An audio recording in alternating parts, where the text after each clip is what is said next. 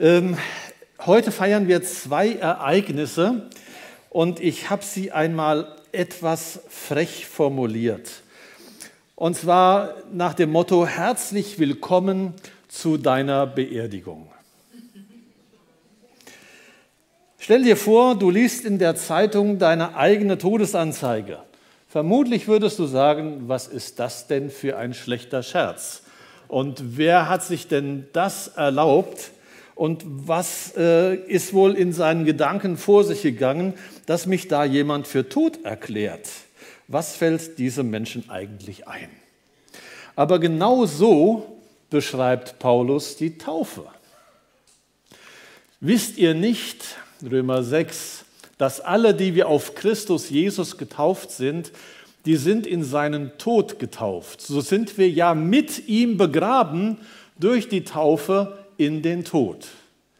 Wir wissen ja, dass unser alter Mensch mit ihm gekreuzigt ist, damit der Leib der Sünde vernichtet werde, sodass wir hinfort der Sünde nicht dienen. Denn wer gestorben ist, der ist frei geworden von der Sünde. Luthertext ein bisschen holprig, aber sehr deutlich und klar in der Aussage. Und ich möchte euch heute Morgen in diese Gedanken mitnehmen. Herzlich willkommen zu deiner Beerdigung. Das ist schon ein bisschen makaber, als ich vor dem äh, Computer saß und meine eigene Todesanzeige aufgesetzt habe. Ähm, aber das sind starke Worte, die Paulus da beschreibt, um deutlich zu machen, was ist eigentlich, was steht da für die Taufe. Ne? Ähm, also ich hatte mir so einen Beerdigungsvers überlegt, meine Zeit steht in deinen Händen. Dann geboren am 23. August 59 und jetzt merkwürdiges Todesdatum, ja? 12.07.72. Wir feiern seine Beerdigung bzw. Taufe am 24. Juli 85 in den Räumen der Freien Evangelischen Gemeinde Hage, liegt in Ostfriesland. Im Anschluss sind alle herzlich zu Kaffee und Kuchen eingeladen. Um was geht es? Es geht darum, dass am 12.07. ein großes Ereignis in meinem Leben war, nämlich, dass ich Jesus Christus in mein Leben eingeladen habe, so wie ihr das in euren persönlichen Berichten eben erzählt habt. Und damit, schreibt Paulus, ist der alte Jochen gestorben. Der ist tot. Und das wird quasi an der Taufe dann gefeiert. Der alte Jochen war fromm, aber auch nicht mehr. Ähm, ihr habt, einige von euch haben es beschrieben, so äh, christliche Tradition in der Familie kennengelernt, vielleicht auch Glauben kennengelernt bei den Eltern und in der Gemeinde. Wer sprach hier, Timo, von christlicher Karriere? Ähm, ja, also bei mir ging es mit äh, Sonntagsschule, hieß es damals, nicht Kindergottesdienst los. Dann Kinderchor, biblischer Unterricht, BU übrigens, Abschluss nächste Woche, biblischer Unterricht. Zwei Jahre. Ähm, Schritt für Schritt Gottesdienste besucht, aber es war etwas Wesentliches, was in meinem Leben fehlte. Ich war zwar fromm, ich habe auch immer wieder mal gebetet, aber äh, ich war auch christlich sozialisiert, was bedeutet, ich weiß, wann man in den Gottesdiensten der freien evangelischen Gemeinden aufsteht und wann man sitzen bleibt. Ich habe gelernt, wie man sich verhält was äh, positiv wirkt und was äh, vielleicht nicht so gut ankommt. Ähm, ich habe auch gelernt, was man sagen darf und was nicht. Also christlich sozialisiert. Und was mir fehlte, war eine persönliche Beziehung zu Jesus. Es fehlte mir etwas, was aber wesentlich für den Glauben ist, nämlich dass ich auf dieses große Ja Gottes zu mir mit meinem kleinen Ja persönlich geantwortet habe. Ich habe es mal für mich so eingeordnet. Äh, ich glaube, es war so, wie Jesus es einmal einem Schriftgelehrten damals, der mit ihm in den Diskurs ging, ähm, gesagt hat. Der sagt, du bist nicht fern vom Reich Gottes. So kam ich mir vor. Nicht drin, nicht fern, nicht weit weg, aber eben nicht drin. Und erst in einem Gespräch mit einem leitenden Mitarbeiter des CVM wurde mir bewusst, wo denn da der Unterschied liegt. Und äh, in diesem Gespräch ging es unter anderem um ein Beispiel, das Jesus von sich erzählte. Eines der Ich bin-Worte Jesu im Johannesevangelium lautet, ich bin die Tür. Und er machte deutlich, du musst durch diese Tür gehen, um ins Reich Gottes einzutreten. Das heißt, du brauchst diesen Jesus als deinen persönlichen Herrn und Heiland. Du brauchst diesen Jesus, der am Kreuz für dich gestorben ist und dich gerettet hat. Und jetzt wartet er auf deine, auf deine Antwort. Und ich kann mich noch erinnern, dass wir uns beiseite gesetzt haben, haben miteinander gebetet. Ich habe Blut und Wasser geschwitzt. Also so mit einem anderen Menschen zu beten, wenn du das vorher nicht gewohnt warst, ist schon so was Besonderes. Und ähm, in diesem Gebet habe ich zu Jesus sehr persönlich gesagt, Jesus, mir ist bewusst, ich stehe irgendwie noch vor dieser Tür. Und ich möchte durchgehen, weil du sie weit aufgemacht hast. Lädst mich ein, mit dir das Leben zu gestalten, dass du Herr meines Lebens wirst.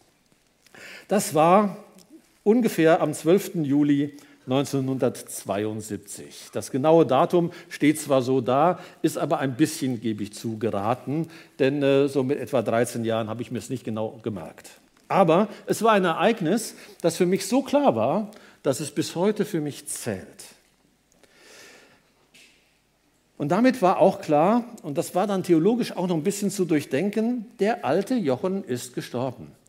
Und beerdigt wurde er dann erst einige Jahre später, nämlich bei seiner Taufe. Die Taufe steht sozusagen für die Beerdigung des alten Menschen, des Menschen, der für sich selber gelebt hat, der nicht durch diese Tür, von der ich gerade gesprochen habe, durchgegangen ist. Was bedeutet es, dass der alte Mensch gestorben ist? Also dieser Mensch, der selbst bestimmt hat über sein Leben und äh, es nicht zugelassen hat, dass Gott Herr über sein Leben ist und nicht angenommen hat, das, was Jesus für ihn am Kreuz getan hat, nämlich seine ganze Schuld vergeben, um neues Leben zu schenken. Der, das alte Leben ist gestorben. So Paulus. Das, was ohne Jesus gelebt wurde.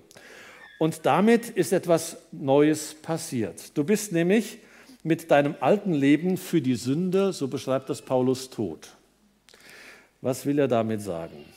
Nun, Paulus hat den Gedanken, dass wir unser normales Leben unter einem Herrschaftsbereich, der zerstörerisch ist, leben. So sagt er eben unter der Sünde. Das heißt, es gibt einen Bereich, der uns permanent prägen will und Einfluss nehmen will auf unser Leben und uns von Gott wegzieht. Und natürlich gibt es Menschen, die aufgrund ihrer Charakterstärke auch Schuld und Sünde, ob Lüge, Betrug oder sonst etwas, widerstehen können. Es gibt charakterstarke Menschen, die das können. Aber die, die nicht so charakterstark sind, wären dann diesem Einfluss hilflos ausgeliefert.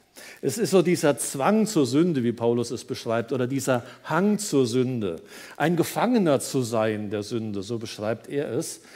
Und jetzt macht er deutlich, mit Jesus bist du jetzt gestorben, du bist für die Sünde tut. Sie hat keinen Anspruch mehr an dein Leben. Man kann es vielleicht vergleichen, ich weiß nicht, ob du Schulden hast. Ähm, stell dir vor, du hast tatsächlich, was weiß ich, eine Million Euro Schulden und äh, merkst, die kannst du nicht zurückbezahlen. Das kriegst du in diesem Leben nicht mehr hin. Und ähm, die Gläubiger werden permanent bei dir anklopfen und sagen, das ist mir egal, ich will mein Geld zurück. Das wäre so dieser Einfluss der, der Schuld, wie Paulus das beschreibt. Dann sagt er, aber dann, in dem Augenblick, wo du stirbst, haben die Gläubiger keine Chance mehr. Du musst nichts mehr zurückbezahlen. Ist alles erledigt. Und so beschreibt Paulus das in Bezug auf die Sünde. Du bist frei. Weil du mit diesem Christus gestorben bist, hat sie keinen Anspruch mehr auf dein Leben. Und wenn sie jetzt an deine Tür klopft, wenn sie dich zwingen will, ihr zu gehorchen, dann kannst du sagen, du hast mir gar nichts mehr zu sagen. Für dich bin ich tot. Ich bin mit diesem Jesus gestorben. Ich habe den Tod Jesu für mich persönlich in Anspruch genommen. Mein alter Seelsorger hat es einmal so gesagt, wenn die Sünde bei dir an die Tür klopft, dann geh doch nicht selber hin, sei doch nicht so blöd und geh selber hin und mach auf. Dann schick Jesus vor. Und du wirst erleben, da ist ein Unterschied. Was für eine Perspektive. Ich will es mal versuchen, an ein paar vielleicht auch schlichten Beispielen deutlich zu machen. Wenn die Sünde an deine Tür klopft und dir sagt, du musst dich aus der Affäre ziehen, sonst geht das schlecht für dich aus, du müsstest vielleicht ein bisschen lügen, ein bisschen schwindeln, um aus der Sache gut rauszukommen, dann kannst du aufgrund deiner Charakterstärke vielleicht sagen, na, Lügen haben kurze Beine, Boris Johnson ist auch darüber gestolpert, besser nicht. Aber manchmal ist die Charakterstärke nicht stark genug. Und an dieser Stelle sagt äh, Paulus, dann wirst du mit diesem Jesus neue Erfahrungen machen. Dann schicke ihn vor und du wirst erleben, dass du den Mut zur Wahrheit findest.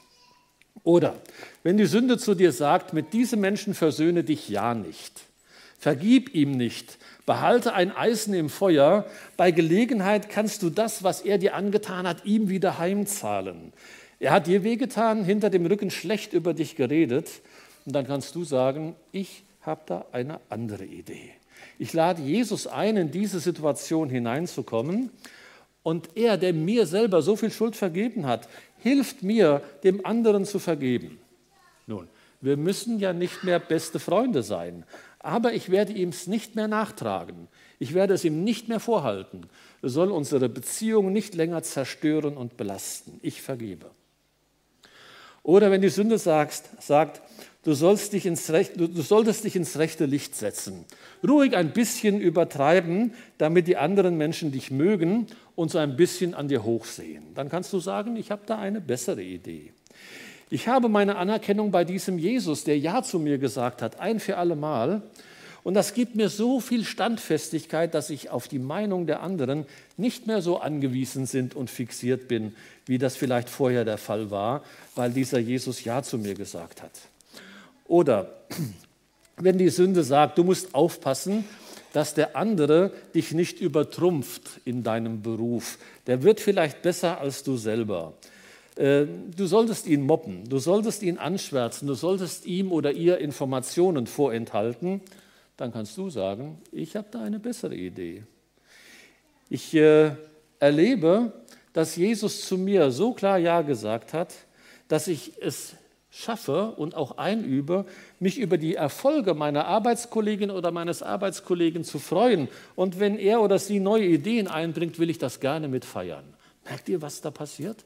Völlig anderes Leben. Und das ist das Zweite, weil wir da sind wir jetzt. Der alte Jochen ist gestorben, der neue willkommen zu deiner Geburtstagsparty. Die ist nämlich auch heute. Sind wir aber mit Christus gestorben, so glauben wir, dass wir auch mit ihm leben werden und wissen, dass Christus, der von den Toten auferweckt ist, hinfort nicht mehr stirbt. Der Tod wird hinfort nicht über dich herrschen. Denn was er gestorben ist, das ist er für die Sünde gestorben, ein und für allemal. Was er aber lebt, das lebt er in Gott. So auch ihr. Haltet euch für Menschen, die der Sünde gestorben sind und für Gott leben in Jesus Christus. Herzlich willkommen zu deiner Geburtstagsparty. Ich gebe meine neue Geburt bekannt. Am 12.07.72 mit äh, der Taufe dann noch einmal eine große Party gefeiert im Jahre äh, 84. Aber dieser Geburtstag hat Ewigkeitscharakter. Und äh, das will ich kurz beschreiben, denn was Paulus sagt ist, ihr seid eine neue Kreatur. Ihr seid ein neuer Mensch. Und das wird in der Taufe auch symbolisiert, indem ihr nicht von der Bea Abel unten gelassen werdet, sondern wieder hervorgehoben werdet. Das ist ein Signal für euch, für euer neues Leben. Der Machtbereich der Sünde ist sozusagen gekillt und ihr seid unter dem Machtbereich und Einflussbereich des guten, lebendigen Gottes. Darum geht es. Das feierst du heute, deine neue Geburt, deinen Geburtstag mag sein, das liegt länger zurück, einige haben das ja angedeutet, ähm, dass äh, diese Beziehung zu Jesus schon vor längerer Zeit äh, mit deinem Ja beantwortet ist und geklärt ist. Ähm, aber heute feierst du nochmal eine große Geburtstagsparty. Wir feiern dein neues Leben. Und damit feiern wir auch deine neue Hoffnung. Mit Geburt ist immer Hoffnung verbunden.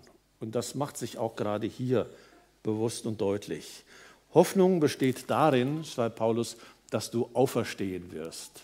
Wow, was ist das für ein Wort? Das nimmt man ja heute in der Öffentlichkeit oder in der Gesellschaft fast gar nicht mehr in den Mund. So stark ist dieser Begriff. Auferstehung.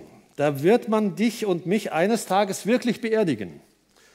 Ich und du, wir werden verwesen und irgendwann nach 25 oder 35 Jahren wird man unsere Gräber entfernen, den Grabstein beseitigen und irgendwann wird sich niemand mehr an uns erinnern. Es sei denn, du hast irgendeinen großen Blödsinn gemacht und kommst, und kommst irgendwie nicht aus dem Internet mehr raus, weil es da steht. Oder hast, hast irgendwas Besonderes geleistet und bist bei Wikipedia gelandet. Äh, aber ansonsten irgendwann, vielleicht gibt es noch irgendwelche Fotos von dir bei deinen Ur-Urenkeln, aber irgendwann wirst du keine Rolle mehr spielen in den Familiengeschichten und wirst vergessen werden. Aber da ist der eine, der dich nicht vergisst.